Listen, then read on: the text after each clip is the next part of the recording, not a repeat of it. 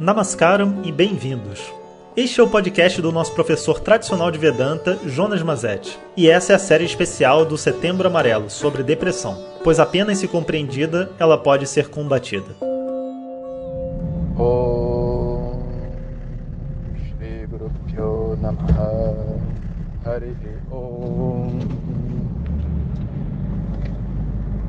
Bom dia pessoal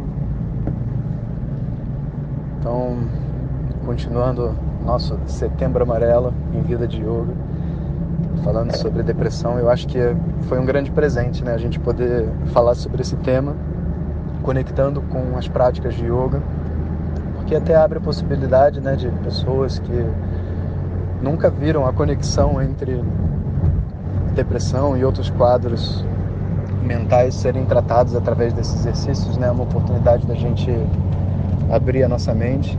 Muito obrigado a todos pelas mensagens e o carinho de vocês e também aos professores de yoga e todo mundo que tem agradecido, fala que seus alunos apareceram mais alunos, né? Então eu não tenho intenção aqui de promover ninguém, nem vender nada para ninguém. Isso é só realmente um podcast livre falando sobre a tradição védica, mas acontece que a tradição védica, desculpa o termo, é muito foda mesmo. Então tem solução para um monte de coisa que ninguém imagina.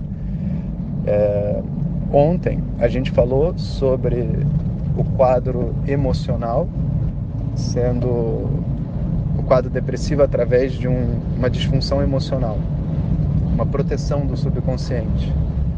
E hoje a gente vai falar sobre o processo cognitivo que desencadeia a depressão. Quando o processo é cognitivo, significa que basicamente a pessoa que está em depressão ela não tem assim uma questão emocional direta para lidar, um medo de alguma coisa, ou sei lá, uma, uma frustração que ela não consegue resolver e que ela acha que nunca vai resolver, então não vale a pena viver, sabe? Não, não é isso.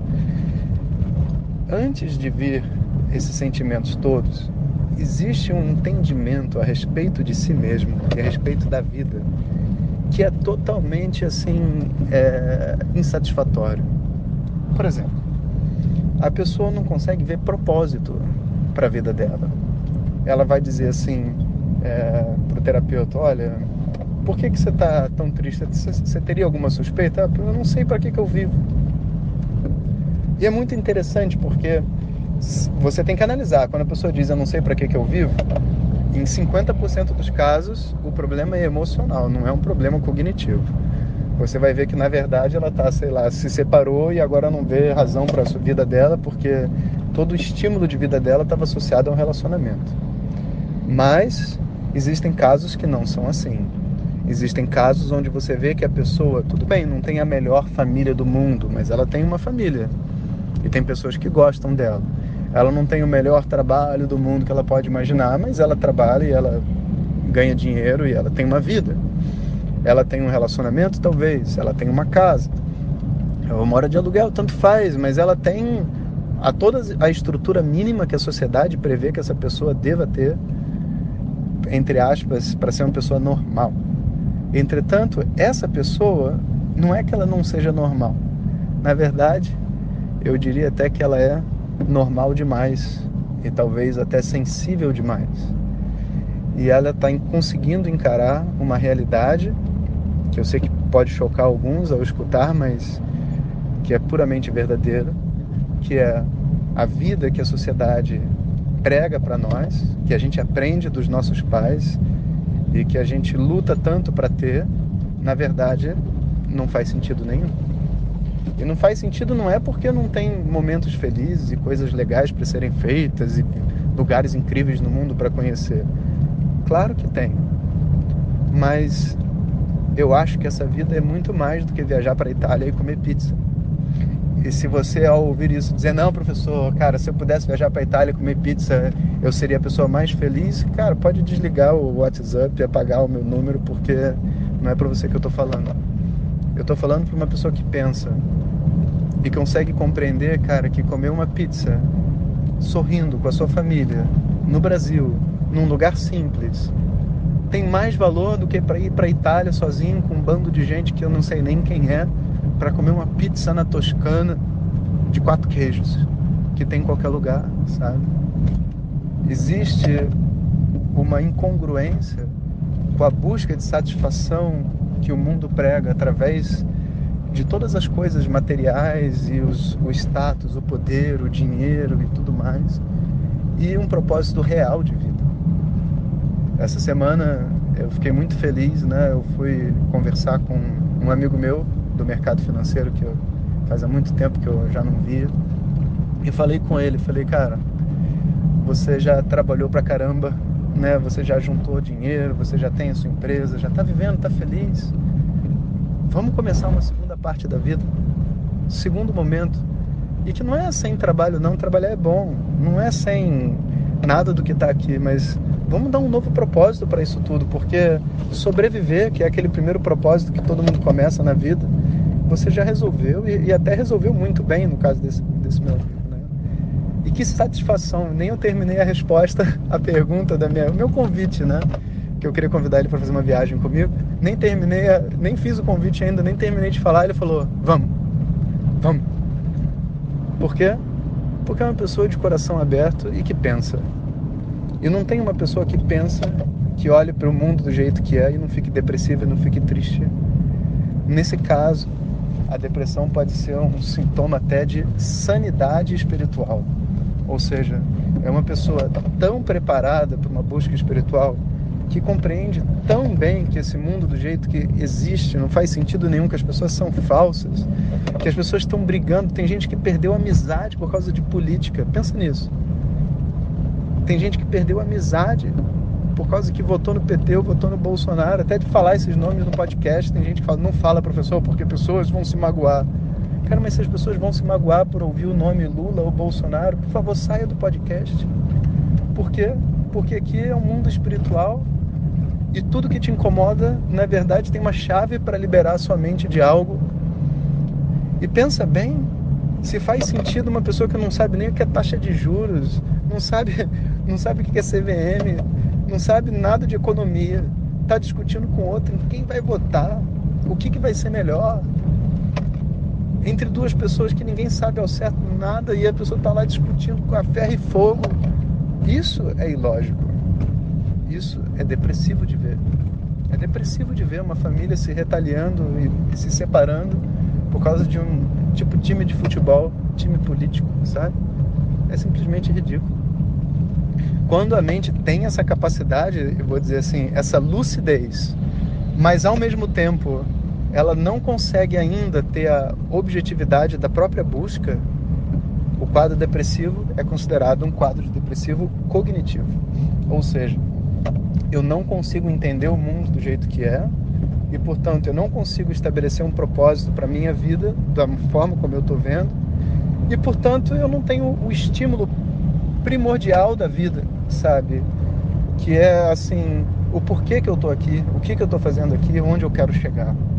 Então a vida ela vai ficando meio sem graça. E com o tempo, essa coisa sem graça, sem cor, né, vai se transformando numa espécie de um, um quadro depressivo que a gente pode dizer até que é um quadro depressivo. É, como é que eles chamam isso? É o, existe um termo na medicina que é quando você faz um teste, o teste deu o teste deu certo, mas ele aparenta como errado. Eu acho que é o falso verdadeiro. É, eu acho que é o falso verdadeiro. É, que o tipo a pessoa está contaminada pelo vírus, mas aparece, talvez eu esteja falando besteira, mas existe um termo que é assim, na verdade não é uma depressão real, é na verdade um sintoma de lucidez, um sintoma de sensibilidade, mas como ela nunca encontrou ninguém que pensasse como ela, falasse como ela e, e fizesse opções de vida que seja coerente com essa forma de pensar, ela acaba se isolando, vivendo no próprio mundo e ah, e tem um quadro que imita, é isso aí, essa imitação. E, e imita o quadro depressivo, mas não é ainda uma depressão de fato. Ela pode até vir a se tornar, envolvendo as emoções e a parte fisiológica, mas não. É um processo cognitivo. E se o processo for cognitivo, nesse caso, a gente vai precisar usar a tradição védica, porque se o processo é cognitivo, a única coisa que pode ajudar realmente é o conhecimento. E conhecimento, né, a gente está falando então de Pramana, de Vedanta, né, um meio de conhecimento que ajude você a compreender o mundo da forma como ele é. Ou seja, eu preciso enxergar que a minha busca, na verdade, não é por adquirir novas coisas no mundo, controlar o mundo e então encontrar uma forma de ser feliz, porque isso já não está dando certo faz não sei quantos anos, sabe? Não vai, os relacionamentos não mudam, as pessoas são iguais, é tudo farinha do mesmo saco e todo mundo sabe disso. E talvez uma proclamação interna de independência e compreender que a minha felicidade, na verdade, não vai ser fruto de uma mudança externa ou do contato com pessoas e objetos, mas é fruto de um processo interno, de uma compreensão mais profunda daquilo que eu sou. De me livrar, sabe, de crenças limitantes sobre mim mesmo, de compreender a aparente desequilíbrio desse universo, conseguir compreender esse universo dentro de um equilíbrio dinâmico que, na verdade, parece até para alguns uma, uma visão meio conformista de vida, sabe? Tipo, ah, então é assim mesmo e acabou. Não, não, não, não é assim mesmo e acabou. É um entendimento mais profundo. Um entendimento que, sabe, me coloca naquela certeza de que tudo que está acontecendo aqui dentro está dentro de uma ordem. Todos vão pagar a conta do que estão fazendo. E não tem ninguém recebendo algo que não seja proporcional às ações que ela fez, essa pessoa fez no passado. E mesmo coisas muito estranhas e muito cruéis, por mais que eu não consiga ver da onde vieram, eu compreendo através de uma percepção kármica mesmo, né, que às vezes um bom astrólogo pode ajudar, de que tudo está na maior perfeita ordem e que minha busca na verdade é por encontrar esse eu interior, esse equilíbrio interno essa felicidade como sendo a natureza do sujeito e não como uma propriedade de um objeto. E como esse é um assunto longo, a gente continua falando sobre a depressão através do quadro cognitivo no áudio de amanhã.